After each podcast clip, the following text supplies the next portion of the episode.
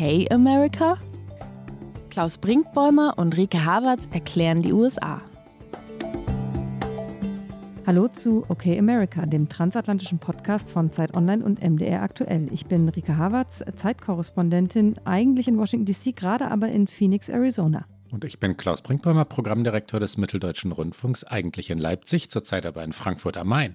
Rike, von Hotelzimmer zu Hotelzimmer haben wir noch nie gepodcastet. Nee, ich meine mich dunkel zu erinnern, dass wir das vielleicht ein oder zweimal schon hatten. Ich hatte auf jeden Fall, ist es das erste Mal, seit ich jetzt wieder hier bin, dass ich wieder diese beige US-amerikanische Hotelzimmeroptik habe. Aber ich meine, wir hatten es auch schon mal, dass du mal unterwegs, aber selten, selten. Selten. Ich sollte nicht so absolut formulieren, das nehme ich mir für die heutige Folge ich, vor. Ich sehe auf jeden Fall, sehe ich eine grüne Wand hinter dir? Grüne Wand, ja, ja. Ja, ist auf jeden Fall schöner als bei mir. Ich bin im, ich weiß gar nicht, ich darf ja gar keine Werbung machen. Ich bin in einer dieser Ketten, die alle gleich aussehen. Also da geht man ja immer in Räume und denkt, es könnte eine x-beliebige andere Hotelkette auch sein, weil alles gleich ist. Ich sage jetzt was ganz Verwegenes an bestimmten Orten, so mit bestimmten Blicken aus dem Fenster. Man muss schon ein bisschen suchen, aber dann hat Frankfurt was von New York. das ist aber in der Tat verwegen. Aber gut, wenn du dich heimisch fühlst, dann äh, ist ja alles in Ordnung. Phoenix ist ist, äh, der Blick aus Phoenix Hotelzimmern ist schön. Ich bin in Downtown, ist so ein bisschen typisches, klassisches amerikanisches Downtown-Gefühl plus natürlich äh, Palmen und Kakteen. Das macht es ein bisschen besonders hier, was natürlich auch sehr schön ist. Du wirst gewiss gleich noch von deiner Reise erzählen. Unsere Hörerinnen und Hörer werden es wissen. Wir machen eine sehr aktuelle Sendung, in der zum Stand der Aufnahme, also zum jetzigen Zeitpunkt, Mittwoch, später Abend in Deutschland, noch gar nicht alle Stimmen der Midterm Elections, der Zwischenwahlen ausgezählt sind. Es ist noch nicht klar, welche Partei wo die Mehrheiten errungen hat. Wir versuchen uns trotzdem an einer ausgeruhten, ich schaue dich an, Rike, du wirst durch die Nacht gearbeitet haben, ausgeruhten äh, Deutung, Analyse dieser Wahl ich sag mal, für mich halb ausgeruht. Aber ja, ähm, so, so ungefähr. Aber das sind ja diese Nächte, die dann auch spannend sind. Und da will man ja eigentlich gar nicht äh, schlafen gehen, weil man äh, CNN guckt und äh, auf die New York Times äh, Needle starrt und dann noch versucht, ähm, irgendwas halbwegs Einordnendes dazu zu schreiben. Insofern ist das schon okay. Da kommt man dann schon ganz gut durch. Anstrengend ist es eher auf so Wahlveranstaltungen von Republikanern, wo ich eben äh, am Dienstagabend war bei äh, der Republikanischen Partei hier in Phoenix, Arizona, äh, wo man sehr, sehr lange auf Carrie Lake wartete, auf die wir gleich sicher noch zu sprechen kommen. Und die Musik war einfach sehr, sehr, sehr, sehr laut. Und es sind diese, diese Trump-Playlisten. Da ist gar nicht alles schlecht, ähm, aber es ist einfach diese stete äh, Wiederholung und Übersteuerung und dann zu versuchen, sich dabei zu konzentrieren. Und da dachte ich irgendwann, ich möchte jetzt in mein beiges Hotelzimmer, wo einfach Stille herrscht. Ich dachte gerade, wir sollten kurz die New York Times Needle erklären. Damit zeigt die New York Times an, wie eine Wahl mutmaßlich ausgehen wird. Ja, wenn es äh, eindeutig ist, dann ist die Nadel ganz weit links oder ganz weit rechts, je nachdem, ob es äh, um die Demokraten oder die Republikaner als mutmaßliche Wahlsieger geht. Und manchmal, so in dieser Wahlnacht, steht die Nadel ganz lange in der Mitte oder ganz leicht nach rechts oder links geneigt. Und es ist wirklich dramatisch, allein auf diese Nadel zu schauen. Was, Rike, haben wir schon gelernt? Ach, was haben wir schon gelernt? Der äh, befürchtete, aus demokratischer Sicht befürchtete rote Tsunami, wie er hier genannt wurde in den letzten Tagen vor der Wahl, der ist, unabhängig davon, wie es jetzt endgültig noch ausgehen wird, ausgeblieben. Rot, wir sagen das noch einmal, ist die Farbe der Republikaner, Blau ist die Farbe der Demokraten hier in den USA. Und auch wenn es immer noch so sein kann, dass die Republikaner beide Mehrheiten in beiden Kammern des Kongresses gewinnen, ist es nicht das, was man im politischen gerne den Erdrutschsieg nennt. Also sie haben nicht äh, so einen Landslide hingelegt, wie sie gehofft hatten und wie die äh, Demokraten befürchtet hatten. 2018 gab es eine Blue Wave, da wurde dieser Begriff, so erinnere ich es, als auf jeden Fall als erstes Mal so genutzt. Eben da haben ganz, ganz viele demokratische, vor allen Dingen äh, Abgeordnete im Haus gewonnen und deswegen äh, Trump eben die letzten zwei Amtsjahre schwieriger gemacht, weil sich die Mehrheiten gedreht haben. Und jetzt war eben von dem roten Tsunami die Rede und der ist definitiv aus ausgeblieben. Ja, und wenn man in die jüngere amerikanische Geschichte zurückblickt, um die Bedeutung dieser Zwischenwahlen noch einmal kurz zu erklären, helfen, glaube ich, zwei Zahlen wirklich ganz gut. 1994 wurde der damalige Präsident Bill Clinton abgestraft. Die Republikaner gewannen bei den Zwischenwahlen 54 Sitze und das ist dann eine Welle oder eben ein Erdrutsch, egal welche Metapher man wählen möchte. Barack Obama 2010 verlor 63 Sitze, beziehungsweise seine Partei, die Demokraten verloren 63 Sitze. Auch da ein Erdrutsch. Danach dann ein Kongress, ein Repräsentantenhaus, das gegen den amtierenden Präsidenten ausgerichtet ist, geradezu feindselig ist. Triumphierend verhält sich dann die Partei, die nicht den Präsidenten stellt, gegen den Präsidenten. Das ist oft die, ja, Deadlock ist, das, das ist der amerikanische Begriff, die die Spaltung dann zementiert in Washington, Handlungsunfähigkeit das, was das Land eigentlich immer beklagt, ja, they don't get anything done in Washington, das sagen viele, viele Menschen in Amerika, das führen die Wählerinnen und Wähler traditionell selber herbei, weil sie so ungeduldig sind. Und dann eben, das sagten wir gerade, nach zwei Jahren einer Präsidentschaft nehmen sie Rache dafür, dass der Präsident nicht sämtliche Probleme Amerikas in diesen zwei Jahren gelöst hat. Um zur aktuellen Wahl zurückzukommen, diesmal nicht. Jedenfalls nicht so. Das war definitiv dieses Mal nicht so. Es ist auch nicht so, dass die Demokraten jetzt feiern können. Ich glaube, das wäre auch verfrüht. Es haben sich einige interessante Sachen gezeigt, finde ich. Zum Beispiel, dass Staaten wie Florida und Ohio, die traditionell eigentlich immer Swing States waren, mittlerweile, glaube ich, eher raus sind aus den Bundesstaaten, auf die man dann immer so gebannt starrt, weil sie so entscheidend sein können.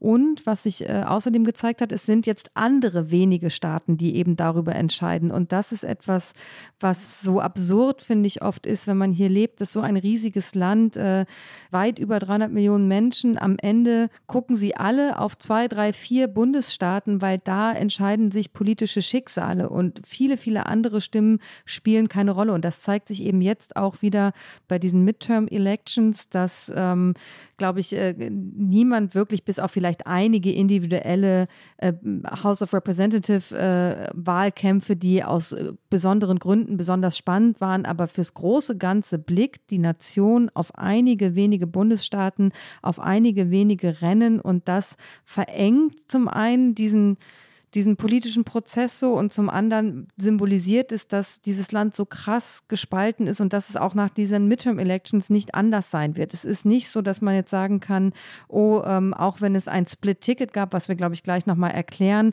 bedeutet es, dass sich ähm, Amerika aus dieser Polarisierung befreit hat. Meine Wahrnehmung ist das nicht so. Es ist die Frage, wie extrem Amerika gewählt hat in dieser Wahl, aber es zeigt einfach, wenn wir jetzt gleich äh, noch näher auf Arizona und Nevada und Georgia vor allen Dingen gucken werden, dass eben drei Bundesstaaten über die Handlungsfähigkeit von Joe Biden entscheiden werden.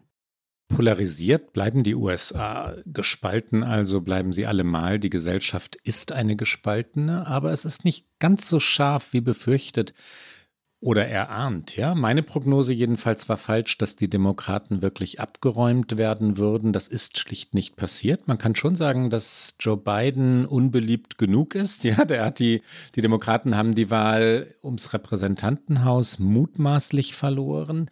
Sie haben einige wichtige Gouverneursposten zwar gehalten, andere verloren. Joe Biden ist kein beliebter Präsident. Seine Beliebtheitswerte sind nicht hoch. Aber andererseits ist auch Donald Trumps Partei, sind die Republikaner, jetzt nicht rauschend gewählt worden. Das hatten wir gerade schon. Man kann also nicht sagen, dass die amerikanische Gesellschaft derart erregt, wütend, erhitzt sei, dass sie bedingungslos Donald Trump folge, mehrheitlich ihm folge. So war es nicht. Das ist nicht passiert.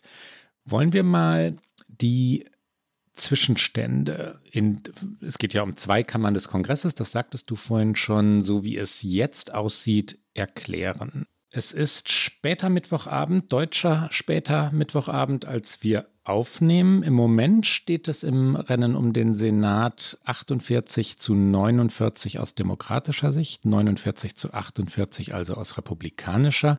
Es geht um insgesamt 100 Sitze im Senat, zwei pro Bundesstaat.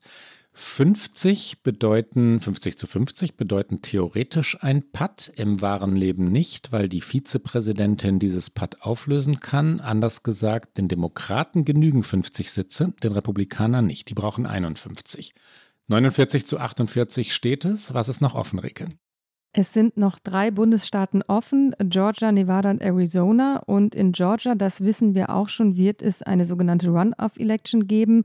Einige erinnern sich vielleicht, äh, das hatten wir auch schon nach der Präsidentschaftswahl äh, im November 2020, da wurde Anfang Januar in Georgia, wurden beide Senatssitze nochmal äh, gewählt. Und das bedeutete eben, dass wir schon wussten, dass Biden Präsident ist, aber eben noch nicht, ob er mit einer Mehrheit würde regieren können. Und dann wurden beide Senatssitze in Georgia von den Demokraten gewonnen, sodass es zu dieser von dir eben erklärten 50-50 und damit de facto Mehrheit für die Demokraten kam.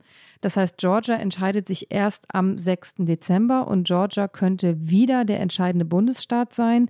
Nevada und Arizona sind noch offen. Sie sind too close to call, wie es bei CNN immer heißt. Also da sind beide noch sehr dicht beieinander.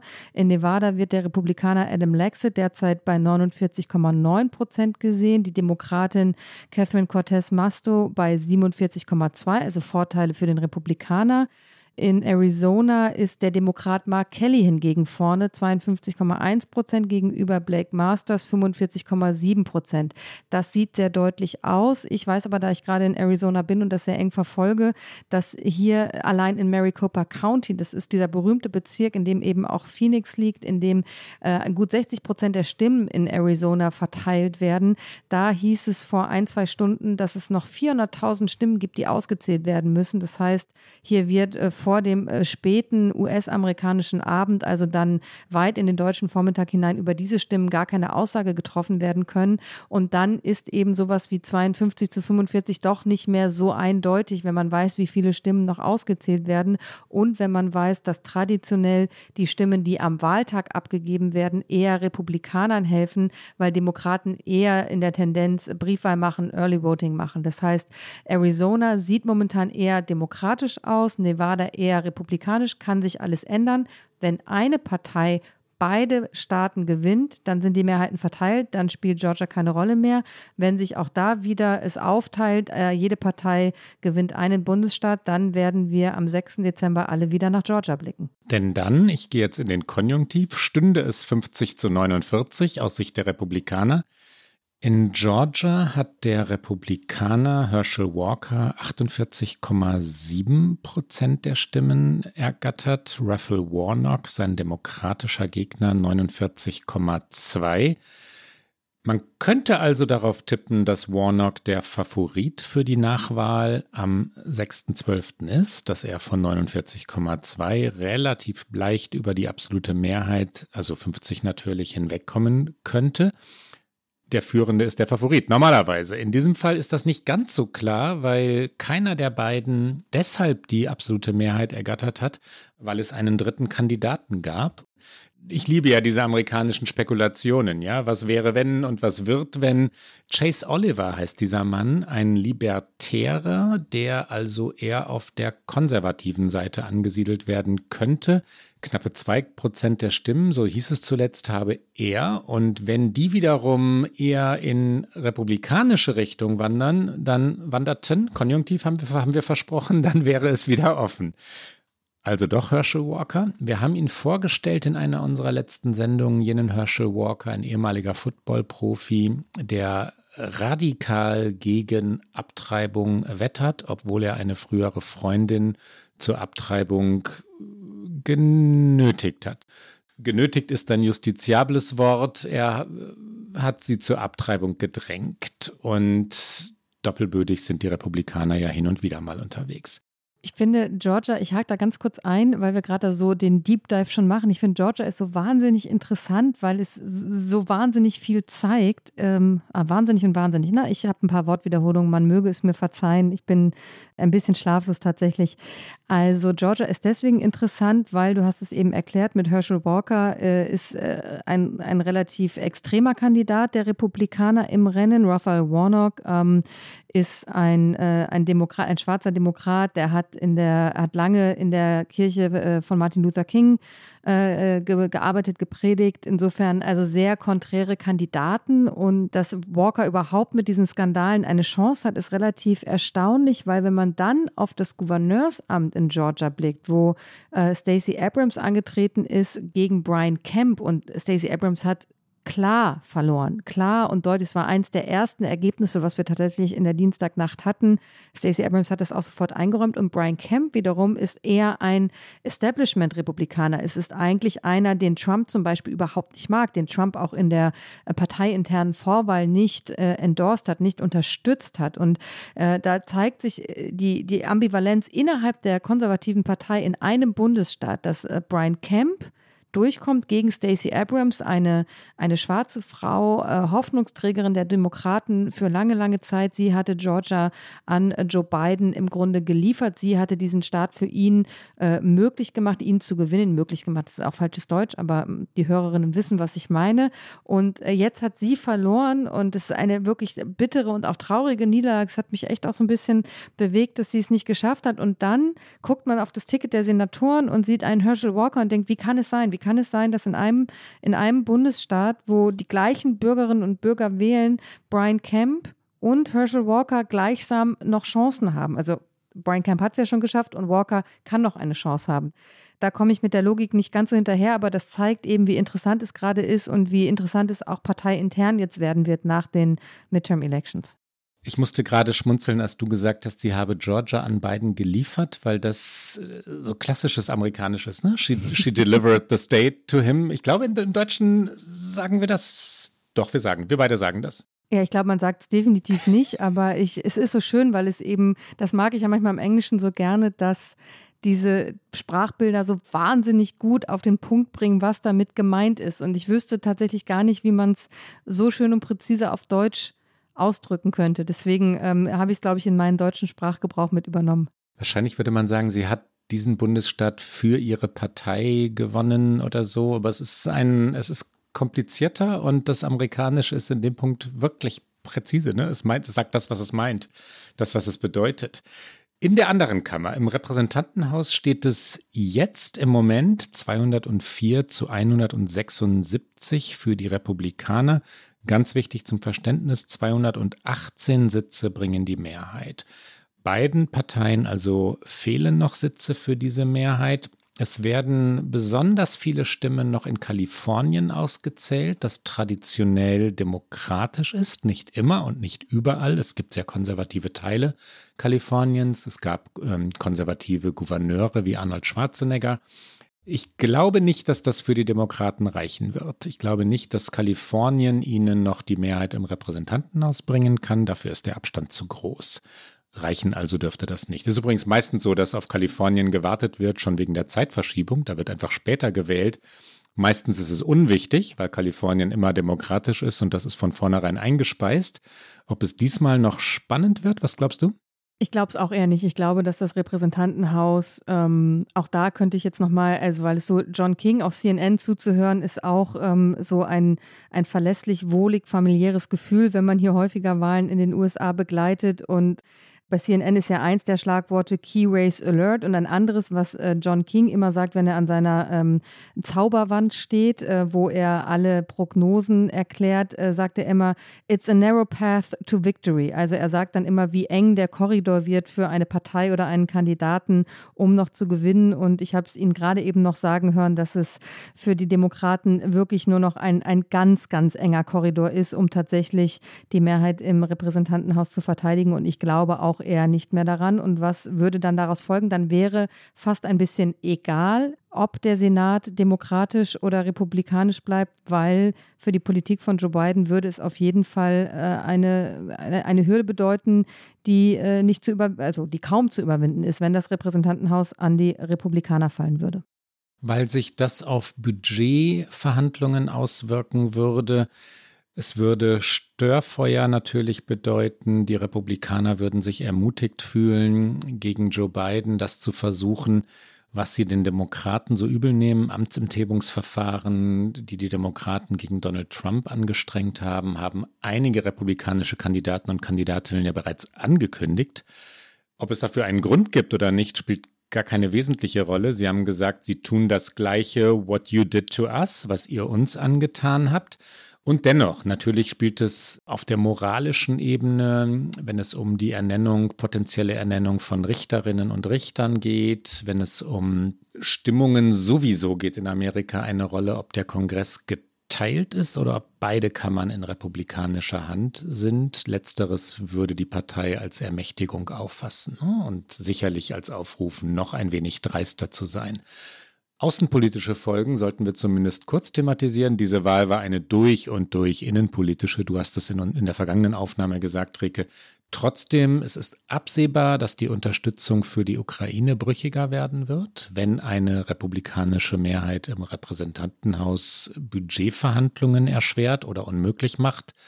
Dann wird es für die beiden Regierungen deutlich schwieriger, das westliche Bündnis zusammenzuhalten, Waffenlieferungen oder andere finanziell sehr, sehr kostspielige Unternehmungen für die Ukraine zu unternehmen und durchzuhalten. Das wird ganz gewiss eine Folge bedeuten, eine Schwächung des Westens. Das ist ein großes Wort, aber man kann die am Horizont jedenfalls erahnen.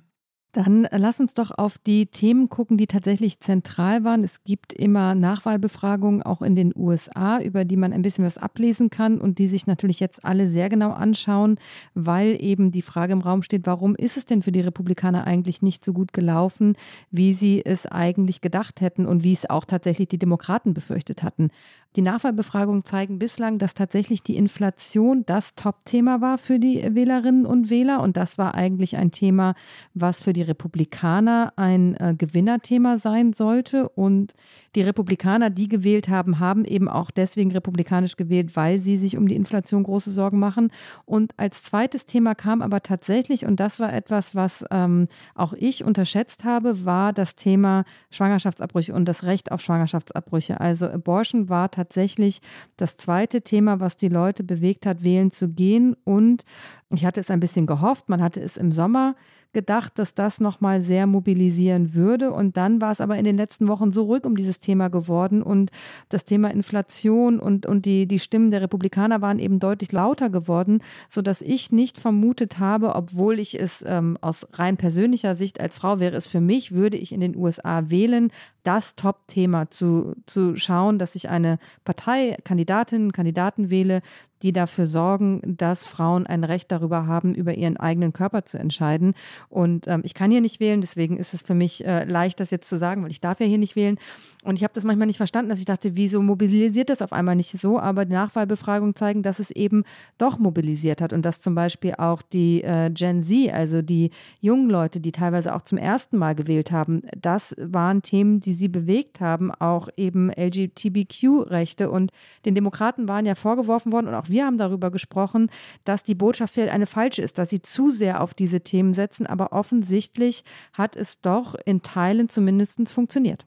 Man könnte sich sogar fragen, ob es nicht noch besser funktioniert hätte, wenn sie nicht davon abgewichen wären in den letzten Wochen, weil ja Politik auch immer etwas sich selbst bestätigendes hat und das schließt äh, unsere Welt, Rike, die Medienwelt explizit ein. Ja, dann sagen alle Kommentatoren, Kommentatorinnen sowie dann irgendwann auch alle Politiker und Politikerinnen, Klammer auf, ist es nicht, nicht ganz klar, was zuerst kommt, Klammer zu, dass Abtreibung nicht mehr das zentrale Thema sei. Aber worauf gründet das eigentlich? Ja, ein paar Befragungen, ein paar Umfragen also, die nicht ganz klar waren und die These überall wiederholt war offensichtlich falsch.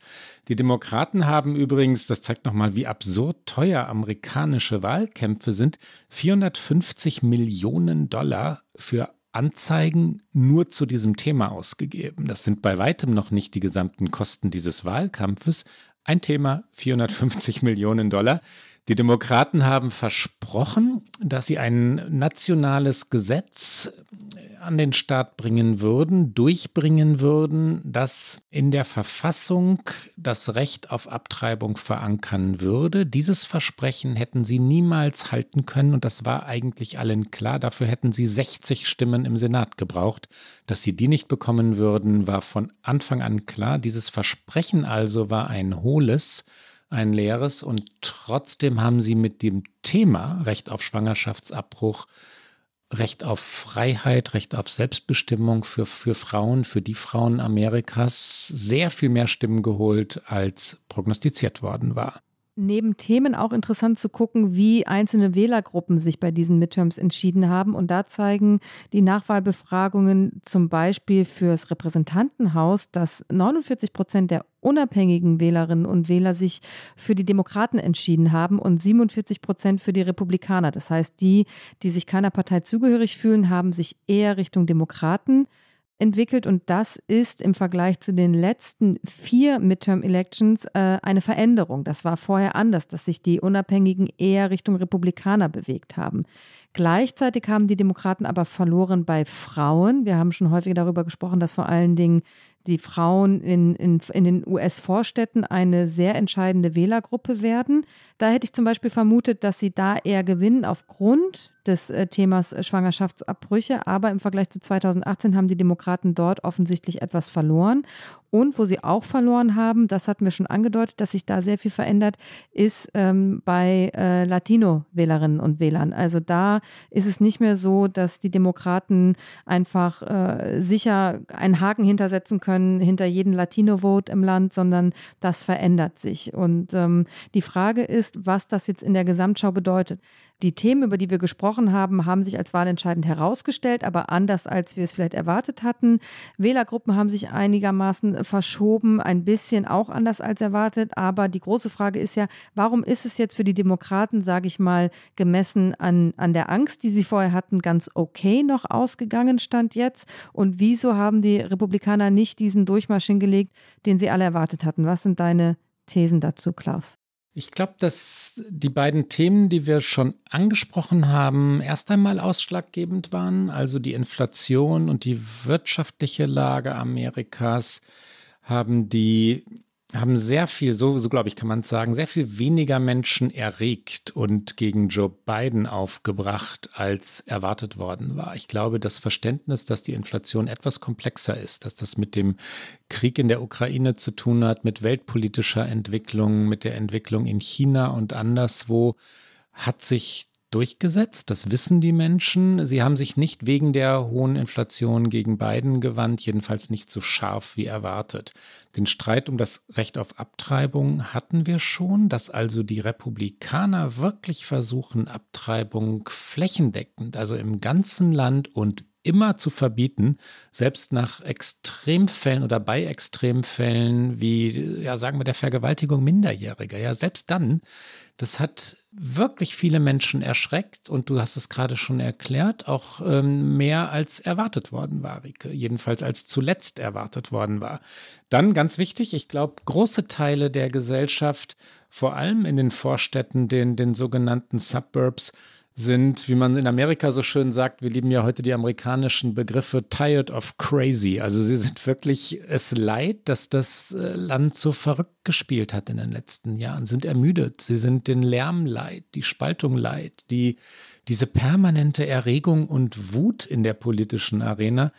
Und das schließt dann direkt an, an, an vielleicht den vierten Punkt, wenn man es mal auf vier Thesen konzentrieren will. Diese ständige Erzählung vom vermeintlichen Wahlbetrug, also diese, diese permanent wiederholte Geschichte, dass Donald Trump um den Sieg von 2020 betrogen worden sei, ja, das interessiert seine Fangemeinde und, ähm, und die Fangemeinde ist aber nicht so groß, wie man vielleicht noch gedacht hätte oder wie auch wir vielleicht noch vor kurzem gedacht hätten. Es hat die Leute jedenfalls nicht bewegt. Und diese Erzählung hat etwas Erschöpfendes. Sie ist vor allem rückwärts gewandt. Hat sie irgendetwas mit dem Leben der Menschen heute zu tun? Nein, selbstverständlich nicht. Gezündet hat es nicht. Ne? Es sind einige Kandidaten und Kandidatinnen durchgekommen mit der Geschichte vom ja, Betrug an Donald Trump und mit der Solidarisierung, aber viele andere eben auch nicht. Das ist auch eine interessante äh, Beobachtung, äh, die man jetzt so kurz nach den Wahlen zeigen kann, dass die Menschen und das ist nicht immer so, eher ein Split-Ticket gewählt haben. Und das ist wieder ein amerikanischer Begriff den ich äh, kurz erkläre, weil es stehen eben sehr, sehr viele Kandidatinnen und Kandidaten auf einem Wahlzettel, weil ähm, es eben nicht nur ist, ähm, ich wähle meinen Senatoren oder meine Senatorin, dann wähle ich womöglich noch meinen Abgeordneten ähm, der in meinem Bezirk antritt und Gouverneurin, sondern es geht runter äh, Secretary of State, Attorney General, äh, County Clerk. Also es ist wirklich ein wahnsinnig langer Zettel und ähm, ein Straight-Ticket ist, wenn man einfach eine Partei, wenn man sagt, ich bin Republikanerin und deswegen wähle ich alles republikanisch den Wahlzettel runter in einer klaren Linie und ein Split-Ticket ist, wenn man eben tatsächlich ähm, sich die einzelnen Kandidaten anguckt und sich dann eben auch auf Grundlage der Kandidaten entscheidet. Und ähm, wir alle, die, die Medien, die Bürger, die Amerikanerinnen, das internationale Publikum versuchen natürlich von diesen Zwischenwahlen immer auch etwas Nationales abzuleiten. Und wir haben darüber gesprochen, dass es auch immer eine Abstimmung über die bisherige Arbeit des Präsidenten ist. Und das stimmt auch. Es stimmt aber eben auch, dass es nicht nur, und deswegen es ist eben keine Wahl nur auf nationaler Ebene, sondern es ist eben auch eine Wahl, die ganz viel auf Bundesstaatenebene stattfindet, die in den einzelnen Bezirken stattfindet. Ich war hier in Phoenix natürlich auch am Dienstag vor Wahllokalen unterwegs und habe natürlich erstmal den Anfängerfehler gemacht, dass ich die Leute direkt vom Wahllokal angequatscht habe, bis ich die Schilder sah, die überall aufgestellt waren. Sie waren allerdings auch nicht so wahnsinnig groß, dass man hier in Maricopa County äh, zumindest äh, 75 äh, Fuß Abstand halten muss. Also das sind knapp 23 Meter.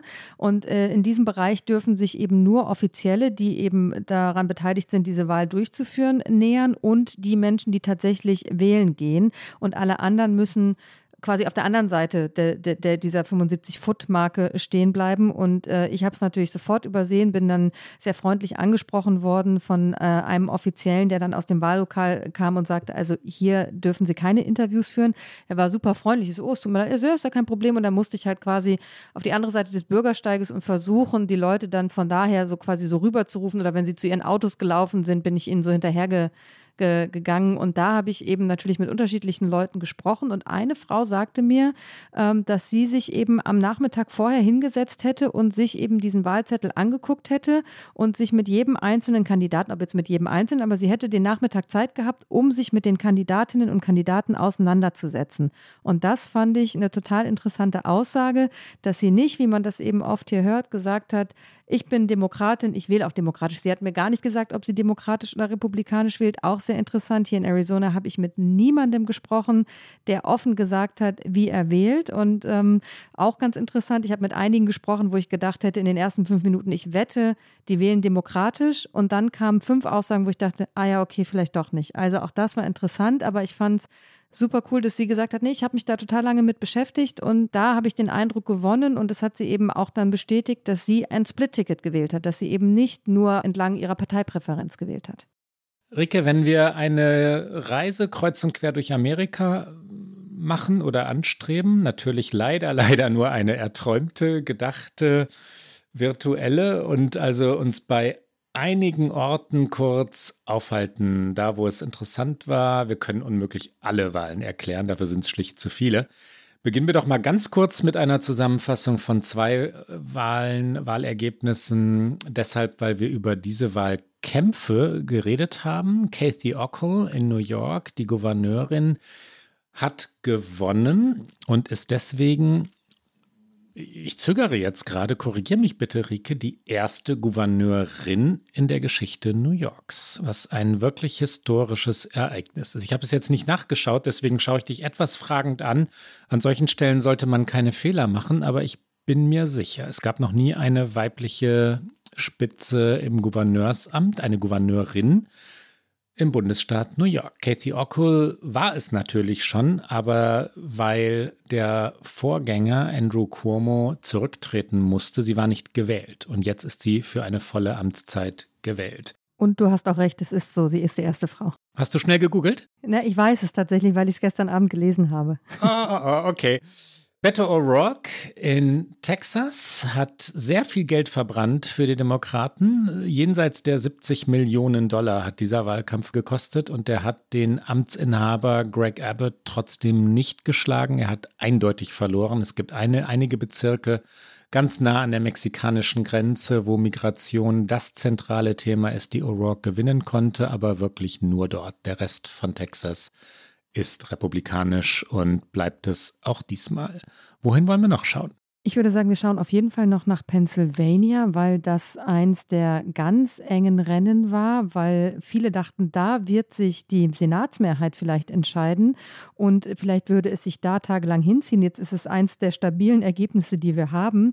Dort hat nämlich äh, John Fetterman den äh, Dr. Oz geschlagen, über den wir in der vergangenen Sendung schon gesprochen haben, den Fernseharzt. Groß geworden ist äh, Dr. Oz von Oprah Winfrey tatsächlich, die dann kurz vor der Wahl John Fetterman ihr Vertrauen ausgesprochen hat. Also sie hat sich quasi gegen den Mann gestellt, den sie im Fernsehbusiness groß gemacht hat. Aber Fernsehen ist halt das eine und Politik ist das andere.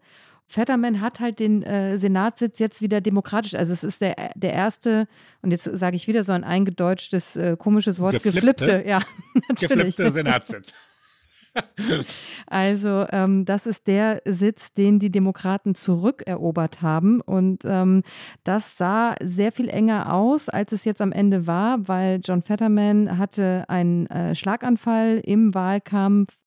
Das hat seinen Wahlkampf natürlich beeinflusst. Es hat auch beeinflusst, wie sein Auftritt bei dem TV-Duell mit Oz war. Da haben wir uns viel und da hat sich Amerika viel die Frage nach Stärke und Politik gestellt. Und ähm, ich finde, das ist so ein ganz positives Signal, dass er gewonnen hat. Wir hören vielleicht mal ganz kurz rein in seine Siegesrede, weil es ist so ein, ähm, und auch interessant, er hat nämlich nicht unbedingt Bidens Botschaft von wir müssen die Demokratie verteidigen äh, groß im Wahlkampf gespielt, sondern er ist eher tatsächlich, wie es für Pennsylvania ein eben Staat mit, mit vielen konservativen Ecken, mit viel äh, Arbeiterklasse. Er ist eher auf Wirtschaftsthemen gegangen und er, er, ist auf die Bühne gegangen, als er gewonnen hatte und hat gesagt, uh, we held the line, also wir haben Stand gehalten. Das ist auch so ein sehr schöner amerikanischer Ausdruck. Und dann hat er gesagt, ich habe nie gedacht, dass wir alle diese Bezirke von Rot zu Blau drehen können, eben äh, die entsprechenden Parteifarben.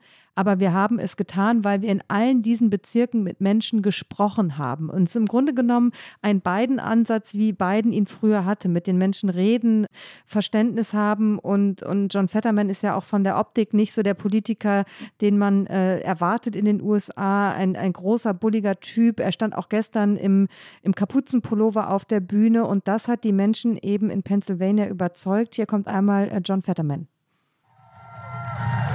We held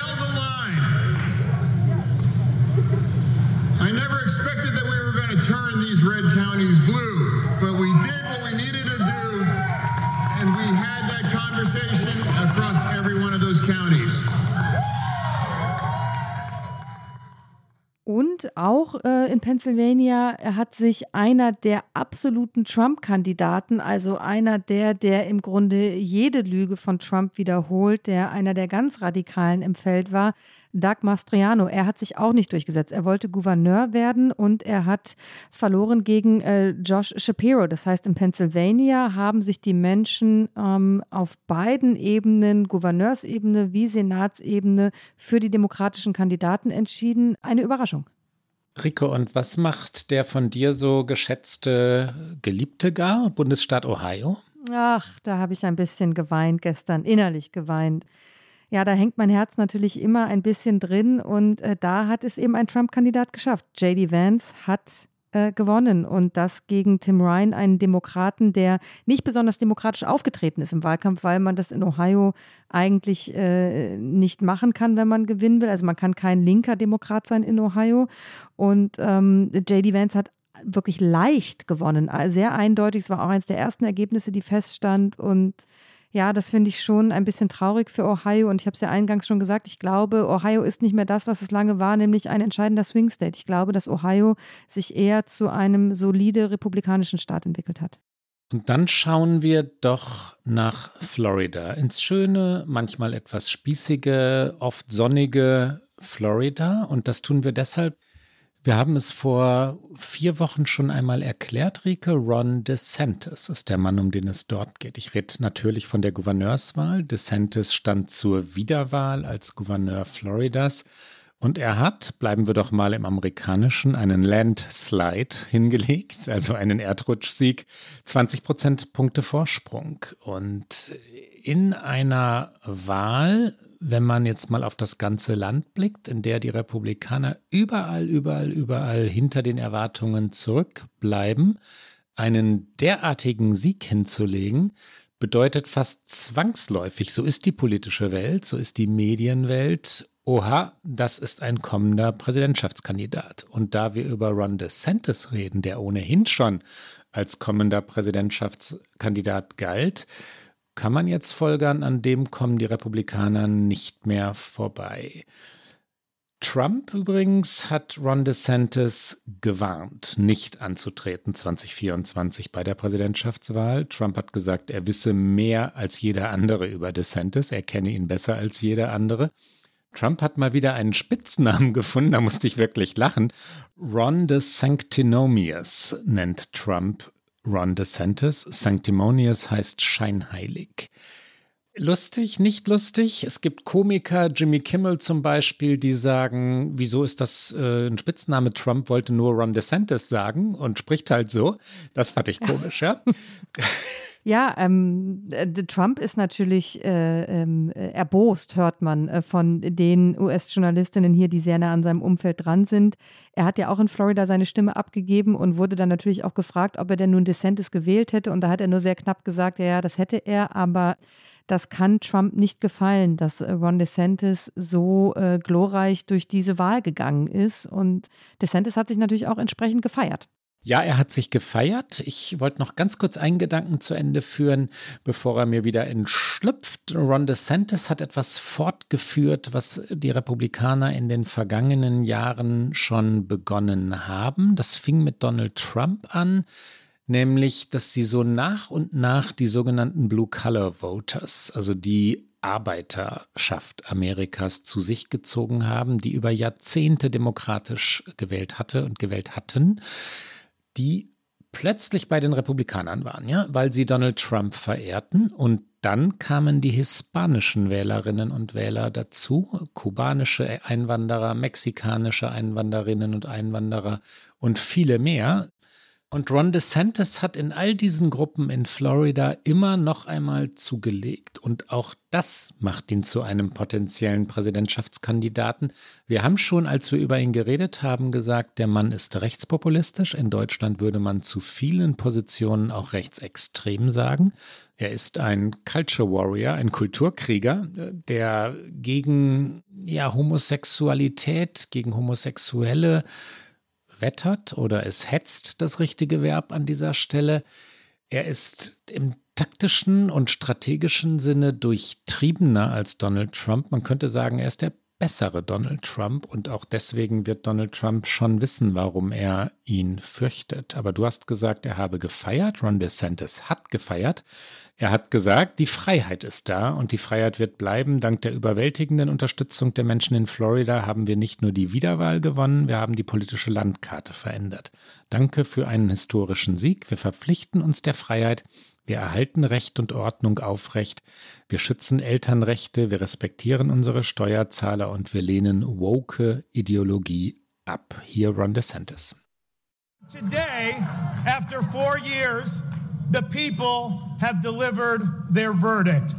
Freedom is here to stay. Now, thanks to the overwhelming support of the people of Florida, we not only won election, we have rewritten the political map. Thank you for honoring us with a win for the ages. We,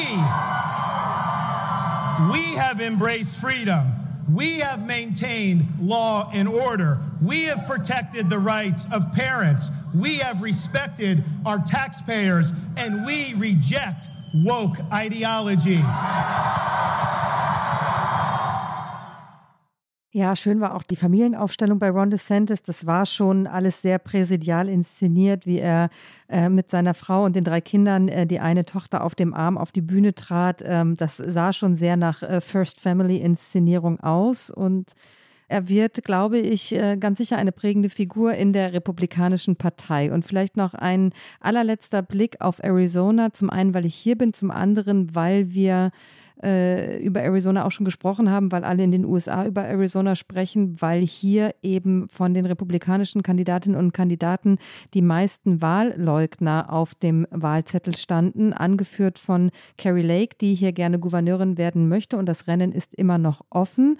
Ähm, dann äh, Blake Masters, über den wir schon gesprochen haben, weil eben hier auch der entscheidende Senatssitz noch liegt und dann gab es eben auch Menschen wie Mark Fincham, der State Secretary werden wollte, der bei einer potenziellen Wahl sehr viel Einfluss auf das gehabt hätte, was mit der Zertifizierung von Wahlergebnissen in Arizona passiert. Mark Fincham liegt deutlich zurück. Ich glaube, er hat keinerlei Chance mehr, dieses Amt zu gewinnen, was eine Beruhigung darstellt, weil dann, selbst wenn Carrie Lake gewinnt, es nicht so ist, dass alle Ämter in diesem Bundesstaat so besetzt sind, dass die Republikaner wirklich mit dem Wahlrecht oder auch eben mit Wahlergebnissen Missbrauch betreiben könnten, was sie zwar so offen nicht sagen, aber immer wieder insinuieren. Und ich habe Carrie Lake jetzt in den letzten Tagen mehrfach gesehen und wir haben sie auch schon mal vorgestellt. Sie ist diese sehr perfekt inszenierte Fernsehpersönlichkeit, die sie eben war. Äh, in Arizona kennt sie einfach jeder, weil sie über 20 Jahre hier gearbeitet hat und sie ist im Auftritt wahnsinnig gut und sie hat am Dienstag nach ihrer Stimmabgabe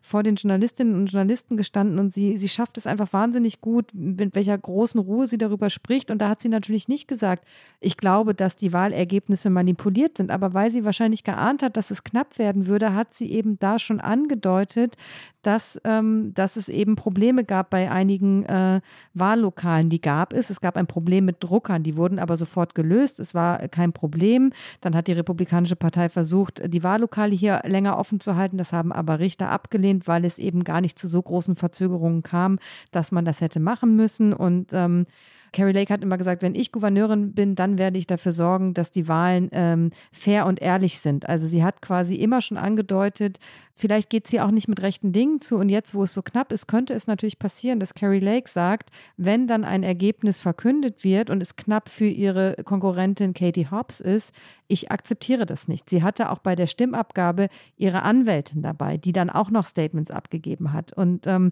das ist schon interessant, wie, wie sie das nutzt. Und sie ist eben eine, die das äh, anders als DeSantis, der zu dieser Wahllüge, der umschifft das, der, der schweigt dazu relativ geschickt, weil er natürlich weiß, du hast es angedeutet, dass zu extrem vielleicht dann bei einer General Election, bei einer Präsidentschaftswahl nicht das ist, was dir eben die Wählerinnen und Wähler verschafft, die du brauchst. Aber Lake macht damit äh, sehr, sehr krass Wahlkampf und es wird sehr spannend zu sein, ob sie es schafft. Wenn sie es schafft, wird auch, glaube ich, sie eine der wichtigen Figuren in der Republikanischen Partei. Nicht wenige spekulieren, dass sie die Vizepräsidentschaftskandidatin eines möglichen äh, Präsidentschaftskandidaten Trump werden könnte. Sie hat am Dienstag auch angesprochen auf Trump gesagt, sie wäre absolut begeistert, wenn er nochmal antreten würde und hat dann aber natürlich gesagt, nein, nein, aber also ich möchte vier Jahre Gouverneurin werden, ich möchte nicht nur vier Jahre hier im Amt sein, sondern acht. Und dann hat sie die Journalisten angeguckt, äh, die sie immer übrigens fragt, wenn jemand eine Frage stellt, von welchem Medium und wenn ihr das Medium nicht passt, dann kann derjenige vielleicht auch keine Frage stellen. Und dann hat sie alle uns in der Runde angeguckt und hat gesagt, ich werde acht Jahre hier sein und ich werde euer verdammter Albtraum werden. Also so ist Carrie Lake drauf.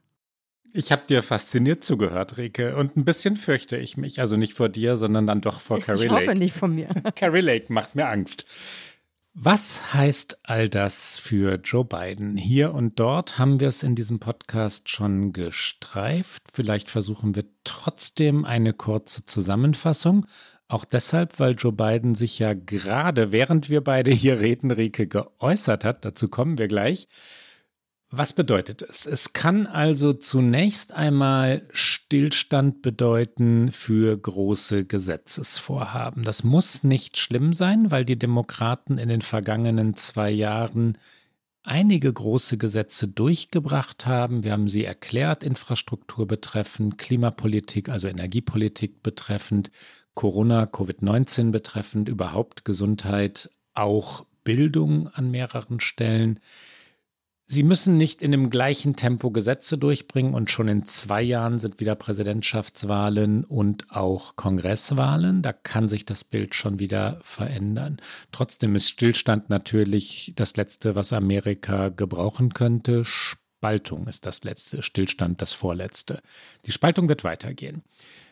Die Angriffe werden zunehmen, weil die Republikaner sich, das hatten wir schon, ermächtigt fühlen werden. Es wird also ein Dauerfeuer geben und gewiss eine Schwächung der Vorhaben der Regierung Biden.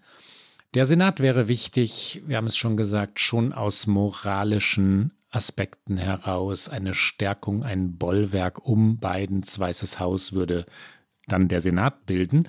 Und den können die Demokraten ja noch gewinnen. Dann noch etwas, ich glaube, dass Joe Biden selbst sich gestärkt sehen wird. Ich glaube, dass er diese Wahl, also diese Zwischenwahl durchaus als Mandat verstehen könnte, 2024 nochmal anzutreten. Und dann ist die Frage, ob die Demokraten am Ende wirklich so froh sein werden, dass sie bei dieser Wahl besser abgeschnitten haben, als sie selbst gedacht haben.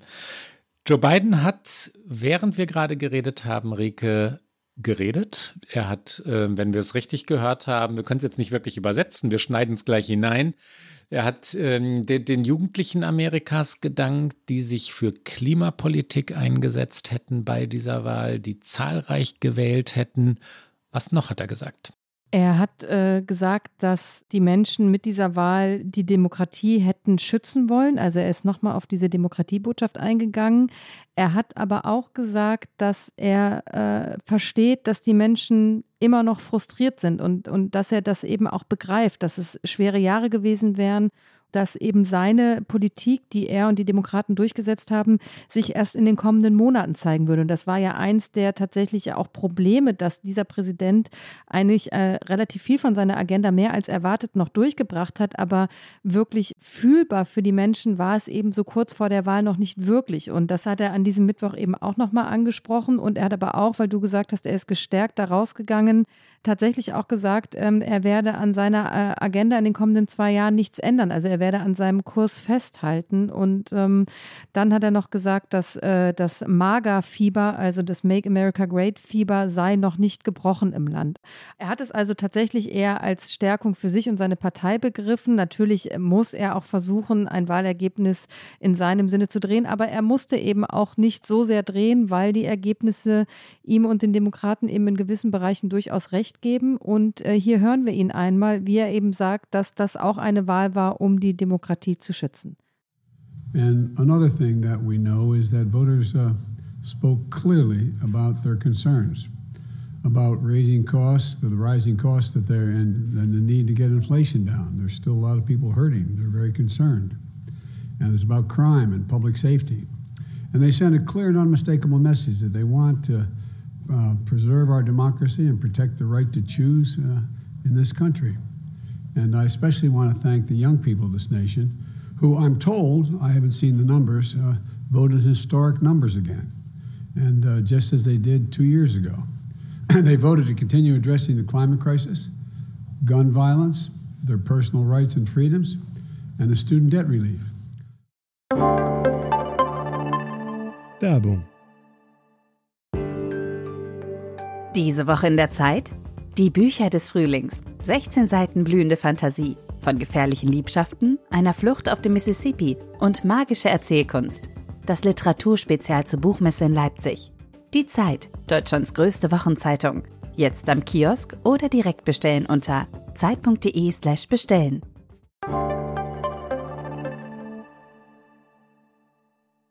für Donald Trump, auch das noch einmal zusammenfassend an dieser Stelle, wir hatten ja auch Trump schon mehrfach heute, war es ein gemischter Abend, eher ein enttäuschender, ein frustrierender. Trump will am 15. November, also am Dienstag der kommenden Woche, eine sehr große Ankündigung machen, so hat er es versprochen. Nach allem, was man erahnen kann, kann es eigentlich nur um die Präsidentschaftskandidatur gehen, also die Ankündigung derselben oder die Ankündigung der Bewerbung um die Präsidentschaftskandidatur, so muss man es korrekterweise sagen. Wenn es mehrere potenzielle Kandidaten, also Bewerber gibt, wird es einen Vorwahlkampf geben. Die Frage, ob es Gegenkandidaten geben wird oder Gegenbewerber, kann man, glaube ich, mit der heutigen Wahl bejahen. Andere werden sich trauen, werden den Kopf herauszurecken wagen, werden an Trump zweifeln und Angeschlagene sind in der politischen Arena in Amerika bisweilen auch sehr schnell wieder weg vom Fenster. Ich glaube, dass Trump zwei wesentliche Probleme nun hat. Eines davon heißt Ron DeSantis. DeSantis sieht besser aus, weil er jünger ist als Trump. DeSantis ist ein erwiesener Sieger und das ist für Trump schon mal ein wichtiges Attribut, aber in der politischen Welt natürlich auch.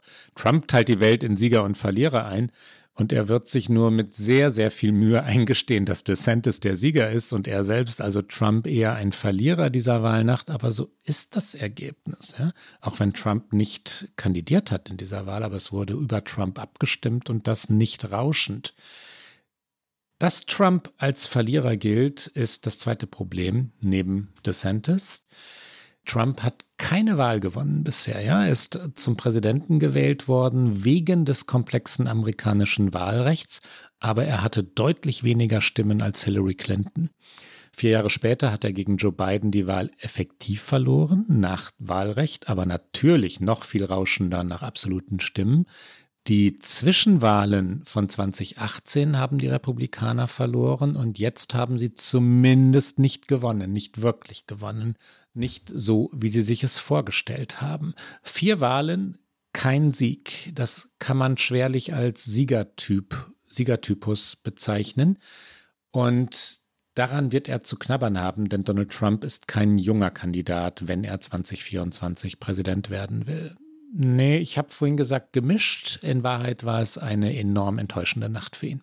Ja, ich glaube auch, er hatte keine gute Nacht und äh, jetzt wäre eigentlich die Chance für diejenigen in der Partei, die eben diesen Kurs nicht mittragen wollen, ihn viel zu lange mitgetragen haben, sich viel zu sehr von, von allem, was man demokratisches Spielfeld nennen würde, verabschiedet haben, jetzt tatsächlich sich davon zu lösen, weil du hast es gesagt, eigentlich ist er nicht mehr ihr Siegertyp. Und die Republikaner waren immer sehr gut darin zu sagen, ähm, ist, äh, was können wir, oder was heißt sehr gut darin zu sagen, sie waren sehr gut darin, strategisch immer so zu agieren, dass dass sie sich die Macht gesichert haben. Da waren sie auch immer deutlich konsequenter als die Republikaner. Da haben sie auch keine Gefangenen gemacht oft. Und ähm, jetzt haben sie sich über Jahre hinweg Donald Trump unterworfen. Und ich glaube, jetzt wäre ein Opening da, um sich tatsächlich von ihm zu lösen. Es gibt ja auch viele Konservative, die so hinter vorgehaltener Hand sagen, sie, sie sind eigentlich mit diesen Themen von Trump gar nicht so ganz einverstanden. Aber um eine Chance auf einen Sieg zu haben in einem parteiinternen Vorwahlkampf, Wahlkampf vor diesen Midterms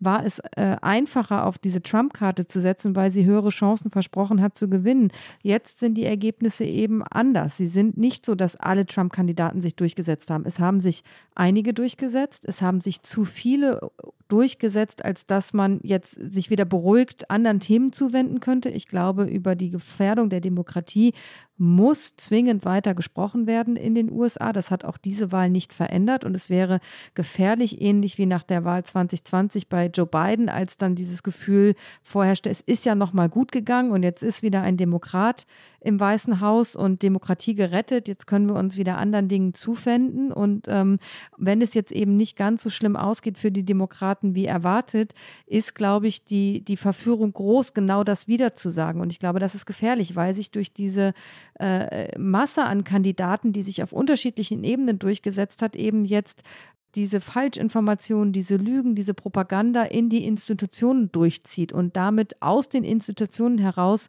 äh, agiert, um diese Institutionen im Grunde genommen zu unterwandern. Und das ist, glaube ich, gefährlich und das greift eine Demokratie an und das darf man nicht vergessen. Aber für Trump selbst war es ein schlechter Abend und ähm, ich könnte mir vorstellen, dass es jetzt Versuche geben wird, sich von ihm zu lösen.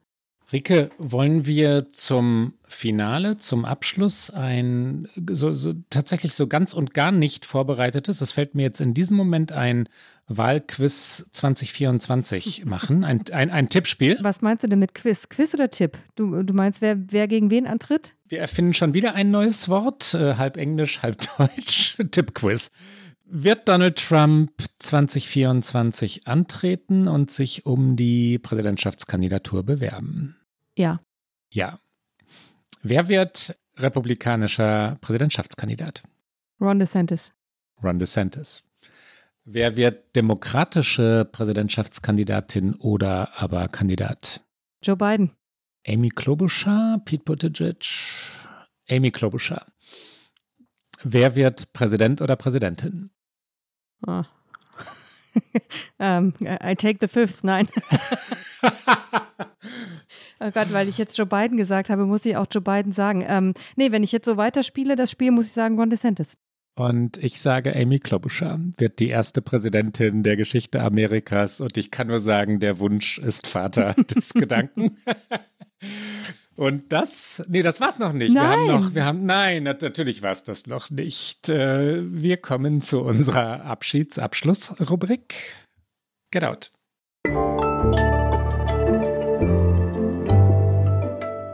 Get out. Rike, was hast du mitgebracht?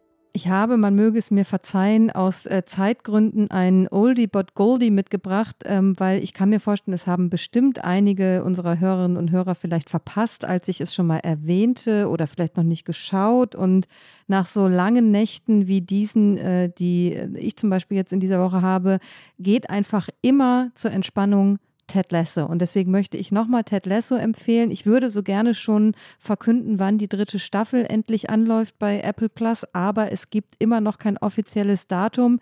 Es ist jetzt schon eine sehr, sehr lange Pause zwischen der zweiten und der dritten Staffel. Ähm, ich könnte mir vorstellen, es wird bald passieren. Insofern, äh, vielleicht kann man schon mal, ich habe auch schon rumgegoogelt in äh, meiner äh, durchwachten Nacht, ob es vielleicht Trailer gibt von Staffel 3.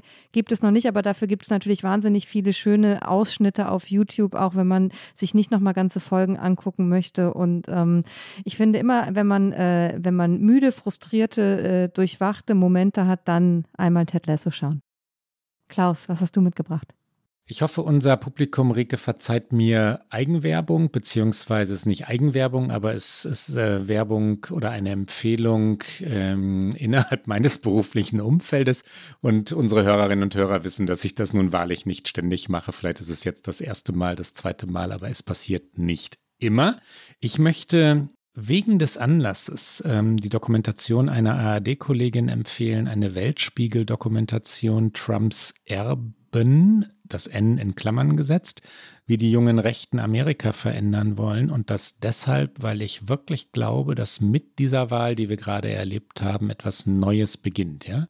Trumps Erbe eben. Und die Republikaner werden natürlich nicht aufhören, Sie werden das, was Sie von Trump gelernt und geerbt haben, fortführen, sich nach meiner Ahnung oder meinem Verständnis noch einmal radikalisieren, aber es wird nicht mehr Donald Trump sein, der das vorantreibt. Der Film steht in der ARD-Mediathek und ähm, von der Kollegin Kerstin Klein. Ich glaube, das hatte ich noch nicht gesagt und das sollte ich sagen. Und das war's. Genau das war's für heute bei OK America. Sie hören uns alle zwei Wochen immer donnerstags auf Zeit Online, mdr.de in der ARD-Audiothek und natürlich auf allen guten Podcast-Kanälen. Die nächste Folge hören Sie gewiss bald. Wir kündigen normalerweise an Datum, Uhrzeit nicht, aber Datum und Wochentag. Diesmal nicht, weil wir abwarten wollen, was passiert ob Donald Trump seine Bewerbung erklärt, welche Erkenntnisse aus den Wahlen in den nächsten Tagen oder Wochen vorliegen. Sagen wir so, die nächste Folge werden Sie hören, wenn Sie denn wollen. Und wenn Sie uns schreiben wollen, erreichen Sie uns unter okamerica.zeit.de. Bis dann. Bis bald.